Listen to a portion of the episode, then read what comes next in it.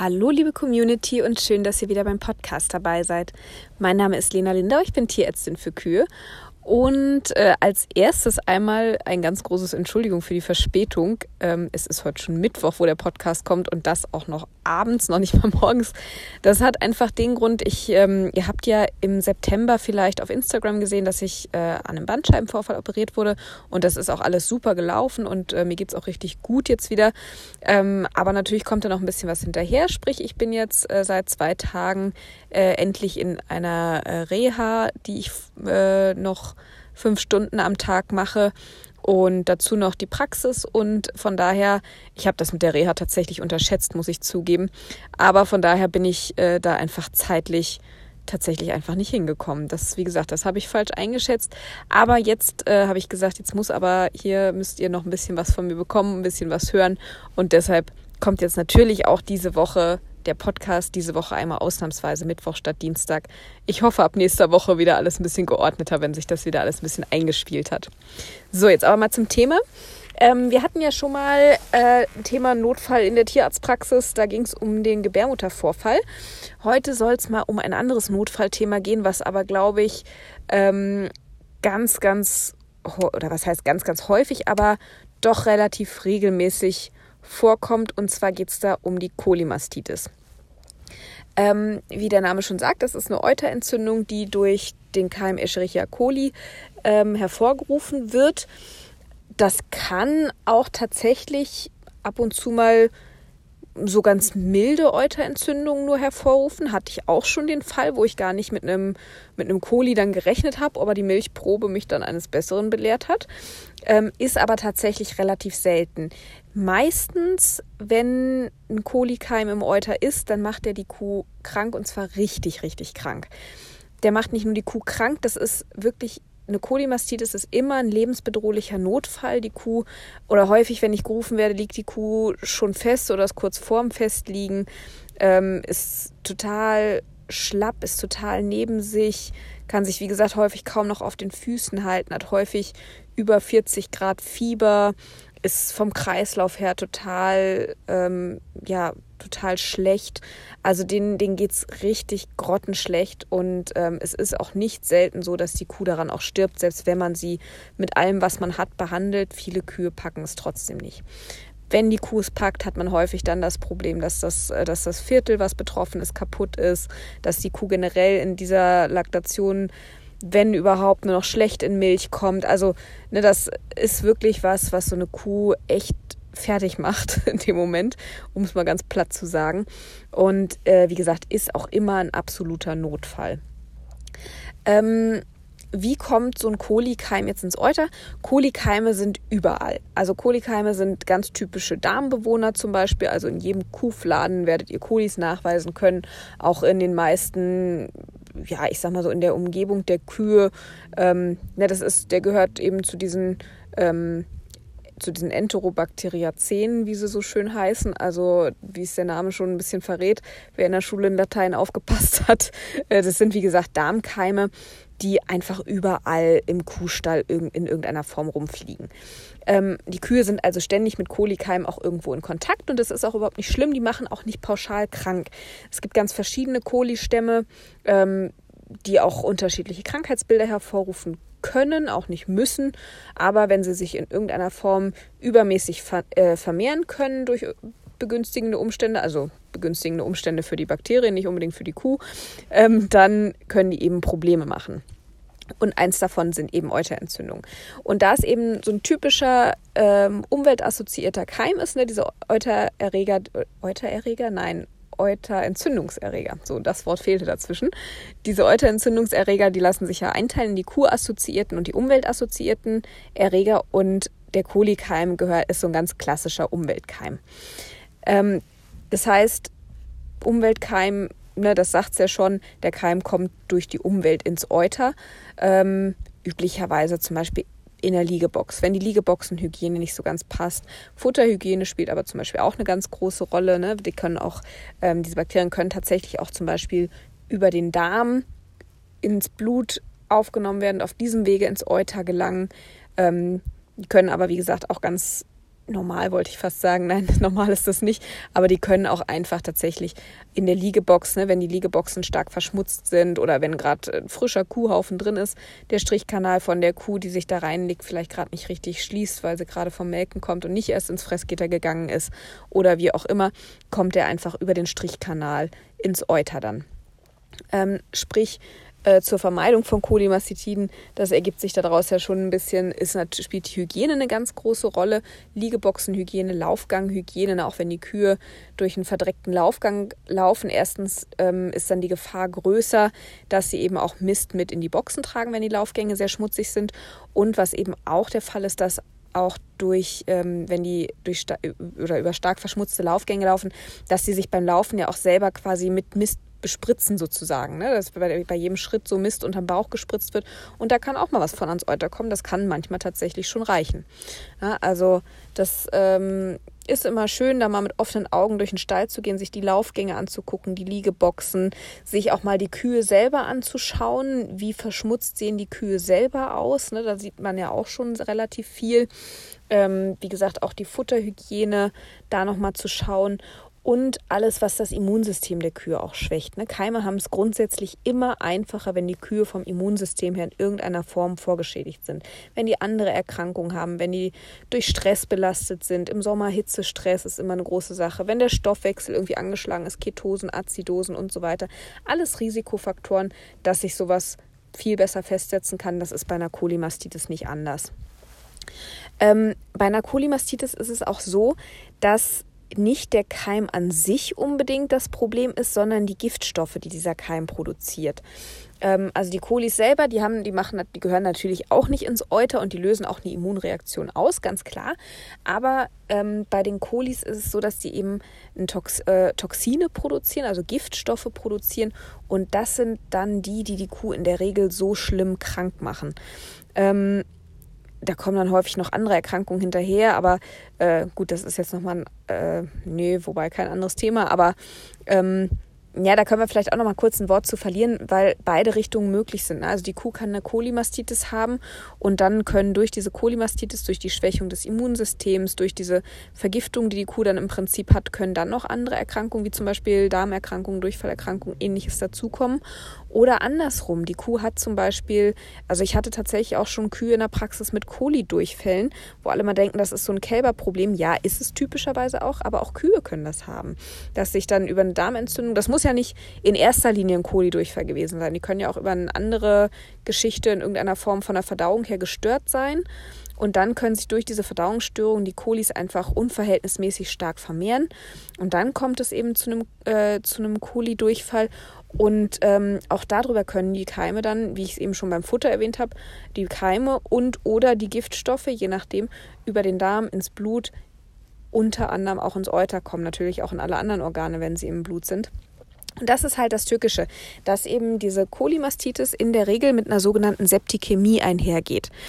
Wenn ähm, wenn bei einem Wort das, die, die Endung Ämie irgendwie da ist, wie jetzt bei Septikämie, äh, ist das, heißt das immer, dass irgendein Stoff im Blut ist. Also dieses Ämie heißt quasi immer im Blut.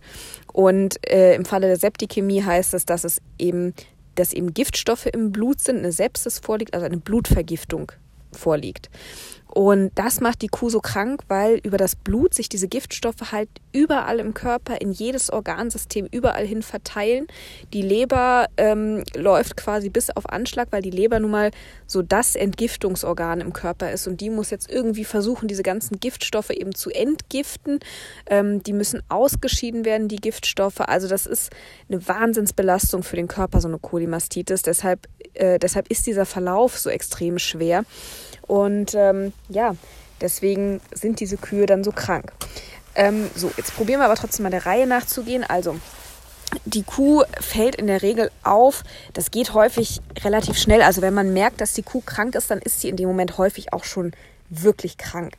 Ähm, bei den Kolimastitiden ist es am Euter häufig so, dass ähm, das Sekret wird häufig, nicht in 100% der Fälle, aber häufig mh, wässrig, häufig auch blutig, so ein wässrig, blutiges Zeug kommt dann aus dem Euter, was nichts mehr mit Milch zu tun hat. Wässrig, blutig, das liegt daran, dass eben durch die Bakterien, durch die Entzündungsreaktionen, vor allem auch durch die Giftstoffe eben wirklich die äh, Euterzellen, also die milchproduzierenden Zellen auch tatsächlich mit geschädigt werden, was auch ein Grund ist, wenn die, wenn die Krankheit schwer genug ist, lang genug ist, je nachdem auch wirklich das Viertel kaputt gehen kann danach. Ähm, oder was heißt danach, dass es kaputt gehen kann, sodass es danach nie wieder Milch gibt. Ähm, das ist möglich. Manchmal kann man die Viertel retten, aber häufig sind die tatsächlich verloren. Ähm, und äh, genau, weil eben dadurch diese milchbildenden Zellen im Euter tatsächlich zerstört werden. Ähm, also das, das ist das Erste, was ausfällt. Dann eine sehr, sehr heftige Entzündungsreaktion. Die, das Viertel ist häufig ganz riesig groß geschwollen, oft steinhart. Ähm, dadurch ist es dann mit der Durchblutung in dem Viertel auch schwierig, wodurch sich dann häufig noch ein Ödem dazu bildet. Das kann man immer überprüfen. Ne? Eine Schwellung und Härte, das ist ja klar, das fühlt man. Äh, die sind auch häufig ziemlich heiß, die Viertel. Also alles, was irgendwie Entzündungsanzeichen sind, ist in diesen Vierteln. Das tut den Kühen häufig auch saumäßig weh, wenn man da dran geht. Ähm, und äh, genau, ne, also werden geschwollen und, und fest. Und dann könnt ihr mal überprüfen, ob auch ein Ödem vorliegt. Einfach nur aus Interesse. Es macht jetzt für die Behandlung keinen Unterschied. Aber wenn man mit dem Finger mh, mm, dann mal in das, ins Viertel drückt, jetzt nicht mit Gewalt, ne, einfach den Finger mal leicht äh, reindrückt und dieser Fingerabdruck dann bestehen bleibt, dann wisst ihr, die Kuh hat auch ein Euterödem. Ähm, wie gesagt, das äh, müsst ihr nicht machen. Könnt ihr mal Interesse halber machen, ob, ob ihr es fühlen könnt oder ob ihr es sehen könnt. Manchmal sieht man diesen Fingerabdruck sogar im Eutergewebe. Genau. Aber auf jeden Fall, wie gesagt, Sekret absolut verändert, äh, Euter geschwollen, heiß, schmerzhaft, ähm, fest. Und wie gesagt, die Kuh hat in der Regel auch wirklich, wirklich hohes Fieber. Ähm, und durch diese Giftstoffe ist sie eben einfach auch vom Kreislauf, vom Stoffwechsel äh, total, äh, ja, angegriffen ist gar kein Ausdruck. Ich weiß gar nicht, wie man es nennen soll. Also wirklich äh, ist alles im Keller bei diesen Tieren. Das heißt, sie müssen sofort behandelt werden. Und ähm, ich persönlich bin ja immer eigentlich dafür, wenn ich in einer angemessenen Zeit bei einem kranken Tier sein kann, dass der Landwirt mit diesem Tier tatsächlich erstmal noch nichts macht, damit ich wirklich den Zustand des Tieres dann auch gut beurteilen kann. Bei einer Kolimastitis, das ist so einer dieser wenigen Fälle, wo ich das ein bisschen anders sehe. Weil selbst wenn ich nur eine halbe Stunde zum Hof brauche und trotzdem diese halbe Stunde, die kann im Falle von einer Kolimastitis über Leben und Tod entscheiden. Deshalb finde ich es im Falle einer Kolimastitis absolut in Ordnung, wenn der Landwirt schon anfängt zu behandeln. Der soll natürlich die Kuh, soweit es geht, selbst schon mal untersuchen. Der soll Fieber messen, damit ich weiß, was die Kuh für eine Temperatur hatte. Ähm, ne, soll äh, und ansonsten wird sich der Zustand der Kuh, auch wenn der Landwirt schon anfängt zu behandeln, nicht so gravierend verändern, dass ich ihn nicht mehr einschätzen könnte. Das ist bei einer Kolimastitis leider so. Aber ähm, es, was der Landwirt auf jeden Fall sofort machen sollte, ist die Kuh mit einem Entzündungshemmer zu behandeln. Das ist das A und O, das ist ganz, ganz wichtig. Ähm, klar, zum einen, damit es der Kuh einfach besser geht, dass das Fieber schon mal runtergeht, aber auch um diese massive Entzündung so ein bisschen runterzufahren und ähm, um auch den Giftstoffen entgegenzuwirken. Na, das ist auch eine Sache, dass diese Entzündungshemmer ähm, auch dazu da sind, äh, die Giftstoffe äh, man, man, bezeichnet die auch so ein bisschen mal als Toxinfänger. Also, dass sie eben auch diese Giftstoffe ein bisschen abfangen sollen, dass sie eben dem Körper nicht so extrem zusetzen. Ja, also, das Aller, Allerwichtigste, was die Kuh in dem Moment erstmal braucht, sind tatsächlich Entzündungshemmer und die auch bitte großzügig dosieren. Also, ne, nicht wirklich mit einer 500 Kilo Kuh rechnen, was ja sowieso in der Regel unrealistisch ist, wenn man mal äh, ehrlich ist. Ähm, es wird häufig damit gerechnet, ich weiß, weil dann geht das so schön mit den, mit den Mengen von den Mittelchen auf. Aber in dem Fall wirklich da nicht am letzten Milliliter sparen, weil im Zweifel ist die tote Kuh deutlich teurer als die paar Milliliter, die man vielleicht mehr gibt. Also den Entzündungshemmer auch wirklich großzügig dosieren. Ähm, rechnet bitte mindestens mit 700 Kilo bei der Kuh, wenn nicht noch mehr. Also da bitte an der Stelle nicht sparen, das ist am falschen Ende gespart. Und das ist was, das darf der Kuh bitte sofort gegeben werden. So, jetzt kam natürlich noch ein Anruf zwischendrin. Ähm, wo waren wir stehen geblieben? Genau, also Entzündungshemmer in jedem Fall immer sofort geben. Ganz wichtig. Ähm, dann wenn es irgendwie möglich ist, wobei in der Regel wird das möglich sein, versucht mal von diesem Sekret, was da aus dem Euter kommt. Ich weiß, das ist häufig nicht viel und das sieht auch nicht aus wie Milch, aber unbedingt eine Probe zu nehmen. Ähm, erstens gibt es ja seit, ich glaube, 2017 eine neue Apothekenverordnung für die Tierärzte, dass wir sowieso, wenn wir, ähm, wenn wir Reserveantibiotika anwenden oder abgeben wollen, ähm, einen Erregernachweis und einen Resistenztest dafür brauchen. Ähm, es gibt zum Glück die Möglichkeit in lebensbedrohlichen Zuständen, dass man auch ohne dass dieser Test vorliegt, schon anfangen kann zu behandeln. Ähm, Im Falle von einer Kolimastitis hat die Kuh ja nun mal auch hohes Fieber, ist vom Allgemeinbefinden gestört. Das heißt, das sind alles schon mal Gründe, die Kuh auf jeden Fall antibiotisch zu behandeln ähm, vom, äh, und auch vor allem mit Antibiotikum zu spritzen, nicht nur lokal im Euter zu behandeln, sondern die Kuh auch zu spritzen. Ähm, da geht es um den Schweregrad der Mastitis, da gibt es eine Einteilung. Ähm, ich habe dazu auch mal eine Podcast-Folge gemacht, da könnt ihr auch gerne nochmal reinhören. Ähm, auf jeden Fall ist das auf jeden Fall allein schon Grund, die Kühe auch zu spritzen. Jetzt sind ähm, die, die Kolis allerdings nicht gegen jedes Antibiotikum auch empfindlich. Also nicht jedes, oder andersrum, nicht jedes Antibiotikum, zum Beispiel Penicillin, das wird gegen Kolikeime nicht viel nützen. Das heißt, da müssen wir schon mit anderen Sachen ran. Ähm, und das sind bis auf einen Wirkstoff, ja, einer fällt mir gerade ein, der kein Reserveantibiotikum ist, den versuche ich natürlich auch vorzugsweise zu nehmen. Aber die anderen, die man einsetzen kann, die gehören zu den Reserveantibiotika. Das heißt, da ähm, ist es immer gut, wenn man dann eben entsprechend den Test hat. Und, vor, und was auch noch äh, eine Sache ist, so schnell wie möglich tatsächlich diese Probe zu nehmen, weil ähm, wenn es den Kühen schon richtig schlecht geht, ist das ein Zeichen dafür, diese äh, Giftstoffe, die die Kolis freisetzen, die werden viel, also die Kolis produzieren Giftstoffe, die werden viel aber auch freigesetzt, wenn diese Bakterien zerfallen. Und wenn es den Kühen schon so richtig schlecht geht, also die schon eine hohe Belastung mit Toxinen haben, ist das ja auch irgendwo ein Zeichen dafür, dass große Mengen an Toxinen freigesetzt werden. Das kann ein Hinweis darauf sein, dass einfach schon sehr viele Kolikeime zerfallen sind. Das geht sehr, sehr schnell im Falle von einer Kolimastitis, ähm, sodass häufig bei Kolimastitiden in den Proben gar keine Keime mehr nachweisbar sind. Und dann ist es natürlich auch eigentlich sinnlos, mehr oder weniger, die Kühe antibiotisch zu behandeln. Ähm, das ist immer so ein bisschen diese Zwickmühle. Äh, auf der einen Seite ist es eigentlich sinnlos, die Kühe antibiotisch zu behandeln, wenn kein Keim da ist.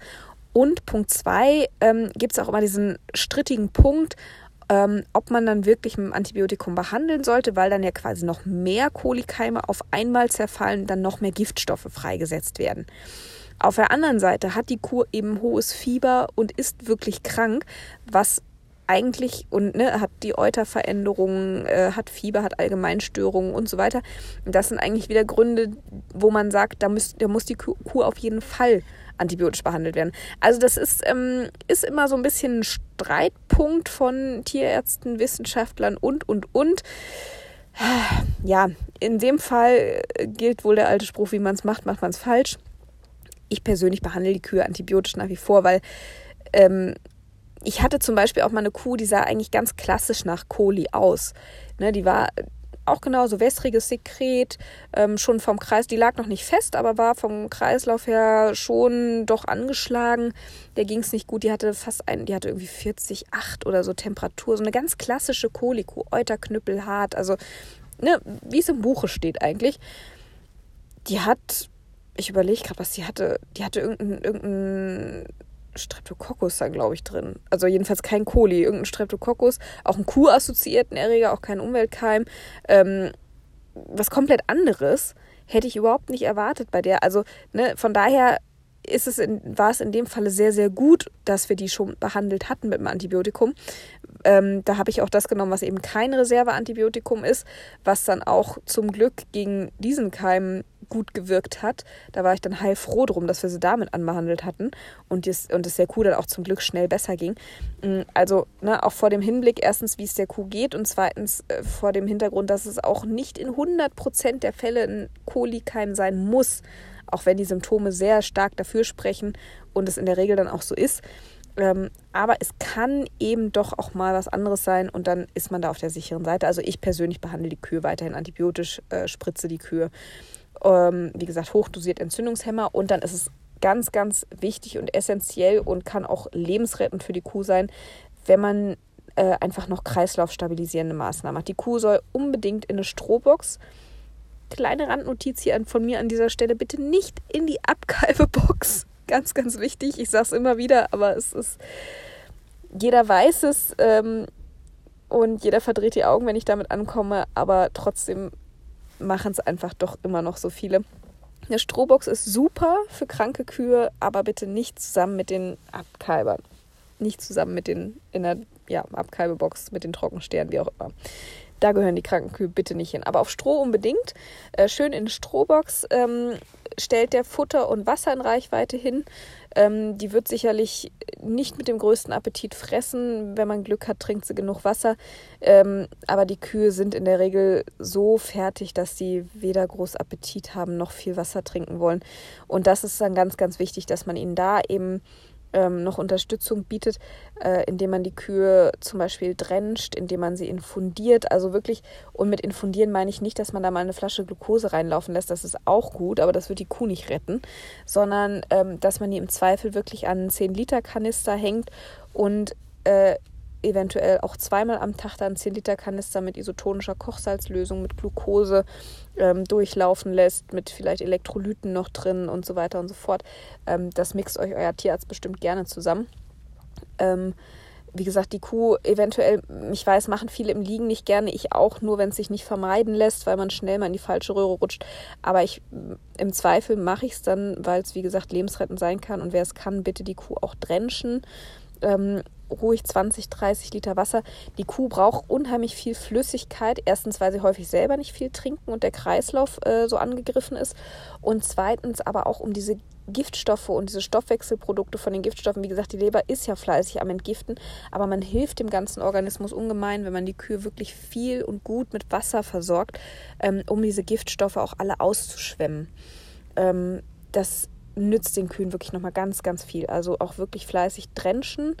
Ähm, ich mache das dann gerne im ersten Moment einfach mit Pansenstimulanz. Ähm, und mm, so ab dem zweiten, dritten Tag nehme ich dann gern auch noch Leinsamen dazu, einfach um, um die äh, Darmflora noch ein bisschen zu unterstützen. Man sagt ja auch dem, diesem Schleim von den Leinsamen zu, dass der auch Giftstoffe mit ähm, binden kann. Also wenn die im Darm zum Beispiel dann auch schon sind, kann das auch nochmal was nutzen. Ähm, und äh, was auch nochmal ein Effekt davon ist oder sein soll, dass eben auch die Labmagenschleimhaut ähm, ein bisschen noch von diesem leinsamen Schleim geschützt wird, weil die Kuh ja auch nicht nur einen Tag, sondern im besten Falle wirklich auch mehrere Tage, drei bis fünf Tage mindestens mit Entzündungshämmern versorgt wird und die Kuh dadurch dann irgendwann auch in das Risiko kommt, auch ähm, dass die Labmagen-Schleimhaut davon angegriffen wird. Ihr kennt das vielleicht von euch selber, wenn man lange Ibuprofen oder Aspirin nehmen muss, ne, dann ist, äh, läuft man auch Gefahr, dass man eine Magenschleimhautentzündung oder im schlimmsten Falle Magengeschwüre äh, bekommen kann. Und das ist beim Labmagen bei der Kuh genauso bei diesen Entzündungshämmern. Und auch dagegen sollen diese Leinsamen ein bisschen vorbeugend wirken. Also Leinsamen finde ich persönlich immer eine super Sache beim Drenchen, mache ich sehr, sehr gerne wichtig, schön aufkochen und dann natürlich auch so weit wieder runter verdünnen, dass sie dann auch durch, durch den Drencher passen. Genau, mit dem, zum Drenchen habe ich ja in der letzten Podcast-Folge schon mal was, letzte oder vorletzte, weiß ich nicht mehr, ähm, da wo es um Spritzen und Medikamente eingeben geht. Da habe ich auch was zum richtigen Drenchen erzählt, da also vorsichtshalber auch nochmal vielleicht reinhören. Ähm, genau, aber das sind so diese Sachen, die ganz, ganz wichtig sind. Und äh, was auch wichtig ist, den Kühen einfach Zeit geben. Die brauchen wirklich lange, um sich davon zu erholen. Also wenn sie das Ganze überstehen, ähm, macht euch um das Viertel keine Gedanken, im Zweifel geht es kaputt. Ach so, das zum Viertel noch ähm, ein Wort kurz, oder äh, ein Wort, ein, eine kleine Bemerkung noch. Ähm, das ist auch mal strittig ausmelken, ja oder nein. Die einen sagen ne, unbedingt mehrmals am Tag auch mit Oxytocin ausmelken, dass das alles rauskommt. Die anderen sagen, um Gottes Willen, dass das bloß alles drin. Ähm, ich persönlich, aus meiner Erfahrung, ich habe keinen wirklichen und ich also ich habe beides probiert, ich habe keinen wirklichen Unterschied festgestellt, muss ich sagen. Klar, ich habe jetzt auch keine kontrollierte Studie oder so dazu gemacht, ne, aber ich habe jetzt in der Praxis konnte ich persönlich jetzt keinen ja, keine höheren Heilungsraten oder Überlebensraten feststellen, wenn ich die Kühe ausgemolken habe. Ich behaupte mal, Schaden tut's nicht. Äh, von daher, warum nicht? Ob es viel nützt, weiß ich nicht. Also wie gesagt, mein persönlicher Eindruck ist, es nützt jetzt nicht so wahnsinnig viel. Aber wie gesagt, Schaden tut es ganz bestimmt nicht. Von daher, ja, ne, wenn, wenn ihr das machen möchtet, wenn ihr den Eindruck habt, dann geht es besser, dann macht das, um Gottes Willen. Ne? Also will ich euch nicht von abhalten. Genau. Ja, also nochmal ähm, zusammenfassend am allerwichtigsten immer Entzündungshemmer, Milchprobe ziehen, antibiotisch sinnvoll versorgen mit einem Antibiotikum, was auch gegen Kolis wirkt und dann alles, was irgendwie den Kreislauf unterstützt, Infusionen, Drenchen und so weiter und so fort, Wasser und Futter zur Verfügung stellen. Das auf jeden Fall äh, immer machen. Aufpassen, dass die Kuh aufrecht äh, liegen bleibt ne, in Brust-Bauchlage, dass sie sich nicht auf die Seite wirft. Ne, die sind auch manchmal so erschöpft und so fertig, dass sie dann auf der Seite sich immer auf die Seite fallen lassen. Da die Kuh unbedingt unterstützen. Ähm, sonst läuft noch der Pansen Gefahr äh, aufzu, aufzugasen, weil die dann nicht mehr richtig das Gas aus dem Pansen nicht mehr richtig äh, hochrülpsen können. Und dann gast am Schluss noch der Pansen auf und ähm, auch das drückt nochmal zusätzlich auf den Kreislauf. Also da auch aufpassen, dass die Kuh aufrecht sitzen bleibt ähm, ja, alles, was man irgendwie unterstützend ihr tun kann. Ne? Wie gesagt, auf Stroh lagern. Ähm, ja, wie man so landläufig sagt, immer schön betüddeln. Das ist ganz wichtig. Ne? Die brauchen wirklich ganz viel Zuwendung. Und die brauchen einfach Zeit. Also das kann wirklich, ähm, also erstens mal schon mal wirklich einige Tage brauchen, bis die überhaupt wirklich eine nennenswerte Besserung zeigen und bis die wirklich wieder vom Kreislauf her, vom, vom, ja, einfach von sich aus wieder aufstehen, fressen, sich einigermaßen wie eine normale Kuh verhalten, das kann auch sich mal über, ne, das kann auch mal Wochen dauern. Also da können wir auch schon mal von, äh, von mehreren Wochen ausgehen. Die Kühe brauchen echt Zeit, um sich davon zu, wieder, äh, zu wiederholen, Quatsch, zu erholen. Also da auch Geduld haben mit den Tieren, äh, nicht erwarten, dass sie nach einer Woche wieder äh, in die Herde können und dann fröhlich ihre Milch geben. Uh -uh. Das äh, wird nicht hinhauen. Also denen wirklich Zeit geben ähm, und immer schauen, was man sinnvoll tun kann, um die zu unterstützen noch. Ähm, sei es, dass man wirklich, man muss ja nicht, vielleicht nicht mehr an den 10-Liter-Tropf hängen, aber ähm, dass man auch nach einer Woche vielleicht sagt, na, so ganz gut frisst sie noch nicht, vielleicht doch nochmal eine Glucose infundieren oder, oder. Ne, also einfach versuchen, die Kuh ähm, ja insofern zu unterstützen, einfach auch um, um Folgeerkrankungen auch möglichst vorzubeugen ähm, und die Kuh so schnell wie möglich wieder auf die Beine zu bekommen. Wie gesagt, die muss dann noch nicht in die Herde, die muss auch erstmal keine Milch geben, die muss erstmal einfach nur überleben. Äh, wenn man das geschafft hat, dann hat man schon wirklich viel geschafft. Also von daher ähm, ja, erwartet nicht zu viel von diesen Tieren. Wenn die das überleben, ähm, dann ist schon mal wirklich viel gewonnen. Und äh, wenn dann vielleicht sogar noch das Viertel gerettet werden kann, wie gesagt, rechnet da nicht unbedingt mit. Meistens ist das nicht der Fall. Aber ich habe auch schon Kühe erlebt, die da auch auf diesen Vierteln wieder Milch gegeben haben. Wenn nicht in der laufenden Laktation, dann vielleicht in der nächsten. Auch das ist möglich, wenn jetzt auch nicht unbedingt wahrscheinlich. Ja, also, schnell sein ist bei Cholimastitiden ganz, ganz wichtig. Also da im Zweifel, wenn ihr den Verdacht habt, dann äh, ne, Tierarzt sofort anrufen, ganz wichtig. Und dann sofort mit Entzündungshemmern behandeln. Ganz, ganz wichtig. Ja, also da nicht äh, warten, bis der Tierarzt da ist und geguckt hat. Da geht es wirklich um jede Minute, hätte ich fast gesagt, aber auf jeden Fall um jede halbe Stunde, ähm, die da wirklich auch über Leben und Tod entscheiden kann. Also da nicht zögern. Genau. Ähm, ja, zur Vorbeuge habe ich ja schon eigentlich das Wichtigste gesagt vorhin. Ähm, ne, Immunsystem in Schuss halten, das ist sowieso immer das A und O. Also die, Kü die Kühe von Stress fernhalten, von anderen Erkrankungen fernhalten. Ähm, ja, bedarfsgerecht füttern sollte ja sowieso selbstverständlich sein. Ne, äh, Hygiene eben, wie gesagt, Liegeboxen, Hygiene, Laufgang, Hygiene, Futterhygiene, das ist das A und O, wenn man Koli vorbeugen will. Ähm, das sind eigentlich die allerwichtigsten Dinge. Ähm, und nee, Krankheiten vorbeugen hatte ich schon gesagt. Ja, also das ist äh, wirklich, man wird nicht jede Kolimastitis verhindern können, aber damit kann man schon viel erreichen, wenn man, wenn man das gut voneinander hat, wenn man eine gute Liegeboxenhygiene hat. Ähm, ne, wenn man zum Beispiel bei Hochboxen, wenn man die also äh, regelmäßig kalkt, zum, äh, ne, abschiebt und kalkt, ähm, wenn man in den Tiefboxen, wenn man die wirklich sauber hält. Auch da den Mist regelmäßig, wenn mal Mist reinkommt, auch den äh, wirklich ähm, zweimal am Tag da rausholt. Wenn man eine passende Einstreu hat, äh, also klassischerweise, was eigentlich gut funktioniert in dem Zusammenhang sind die, sind die äh, Strohkalk-Wassergemische äh, mit einem, natürlich auch mit einem passenden ähm, also der Wassergehalt darf natürlich nicht zu hoch sein, das ist klar. Äh, aber das ist eigentlich immer eine gute Mischung. Sägespäne bin ich immer ein bisschen, ja, bin ich nicht der größte Freund von, weil die eigentlich eine sehr gute Grundlage für Bakterienwachstum bilden. Die haben halt auch eine sehr große Oberfläche. Hm, ja, ziehen gut Flüssigkeit. Also da bin ich, die sind immer so ein bisschen mit Vorsicht zu genießen, finde ich. Ähm, müssen dann sehr gut gemacht sein, auch mit Kalk gemischt. Also das muss schon sehr gut gemacht sein. Da finde ich die Strohkalkwasserboxen einfacher im, in hygienischer Hinsicht. Äh, Sand wäre natürlich optimal, aber die, gut, das ist natürlich immer eine Sache. Die Möglichkeit hat nicht jeder, erstens an den Sand dran zu kommen äh, und zweitens dann hat man ja auch noch ein Güllesystem, was da vielleicht nicht immer mitspielt. Also das ist immer ein bisschen schwieriger, glaube ich. Aber wäre natürlich im Hinblick auf die Hygiene und auch auf den Liegekomfort, wenn die dann gut gepflegt sind, wäre das natürlich optimal.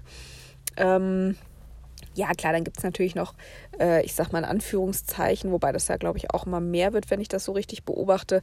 Ich sag mal, diese in Anführungszeichen Spezialeinstreugeschichten mit, äh, mit, ähm, ja, mit separierter Gülle oder mit, äh, mit, ähm, mit Pferdemist, mit getrocknetem Kuhmist und was es da alles gibt. Das ist, äh, kann auch sehr gut funktionieren, wenn es gut gemacht ist. Ähm, wie gesagt, ist jetzt wahrscheinlich nicht so in der breiten Masse das gängigste, aber wird, wie gesagt, ich habe den Eindruck, es kommt immer mehr auch. Ja, also Liegeboxenhygiene ist äh, wirklich in dem Zusammenhang somit am wichtigsten, meiner Ansicht nach. Mm, es ist auch so, dass mittlerweile oder was heißt das mittlerweile? Es wird viel geforscht, auch im Hinblick auf eine Resistenzzucht. Äh, das ist ganz interessant. Mm, da sind also wirklich äh, auch Gene identifiziert worden, die Kühe auch äh, anfälliger für Cholimastitiden machen. Da wird jetzt eben geforscht, Hin was man in der Hinsicht ähm, auch züchterisch noch machen kann. Es gibt ja auch, auch Zuchtwerte für Eutergesundheit, die sollte man auch unbedingt nutzen. Mm, aber alles, was züchterisch bearbeitet wird, ist natürlich sehr nachhaltig. Ne? Das ist natürlich äh, ja eigentlich am, mit am besten, wenn die Kühe von sich aus einfach weniger anfällig sind. Das ist am nachhaltigsten, aber dauert eben auch mit am längsten. Also man sieht es ja zum Beispiel an der Hornloszucht, das geht nicht von heute auf morgen, dass die ganze Herde hornlos ist und genauso wenig geht es, dass die ganze Herde äh, von heute auf morgen resistent gegen Koli ist. Das äh, wird nicht gehen, zumal das ja sowieso noch in der Entwicklung ist. Also ähm, das wird noch ein bisschen dauern, aber zumindest mal als Ausblick finde ich es ein ganz spannendes Thema äh, und auch eine sehr ja, ein sehr sinnvolles Thema, weil wie gesagt, diese Cholimastitiden, klar, Euterentzündungen sind immer teuer, sind immer Mm, ja, auch eine Sache, die die Kühe auch nachhaltig schädigen können, aber Kolis sind da eben nochmal so ein Sonderfall, weil sie einfach diese extrem schweren Erkrankungen hervorrufen. Ähm, und was war mir gerade noch eingefallen? Was wollte ich doch gerade noch Kluges sagen? Hm. Tja, jetzt ist es weg. Nee, also das, wie gesagt, wird nicht von heute auf morgen gehen, aber ähm, ist sicherlich eine interessante Entwicklung und da wird sicherlich auch noch einiges kommen. Ach so, genau, das wollte ich noch sagen. Impfstoff äh, gibt es tatsächlich auch gegen Kolimastitis.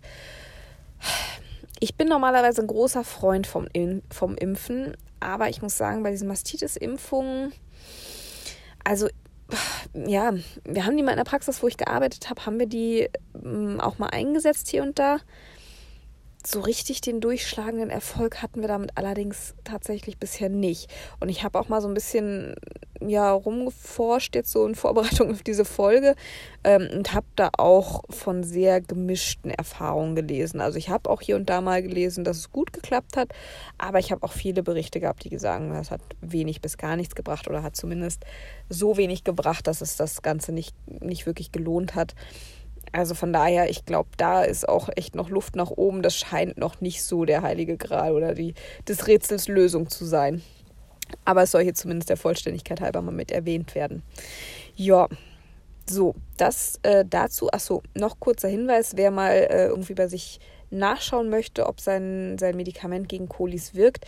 Ähm, häufig steht das ja in der Packungsbeilage auch drin gegen, äh, ne, keine Ahnung, äh, gegen, coli, gegen Escherichia coli.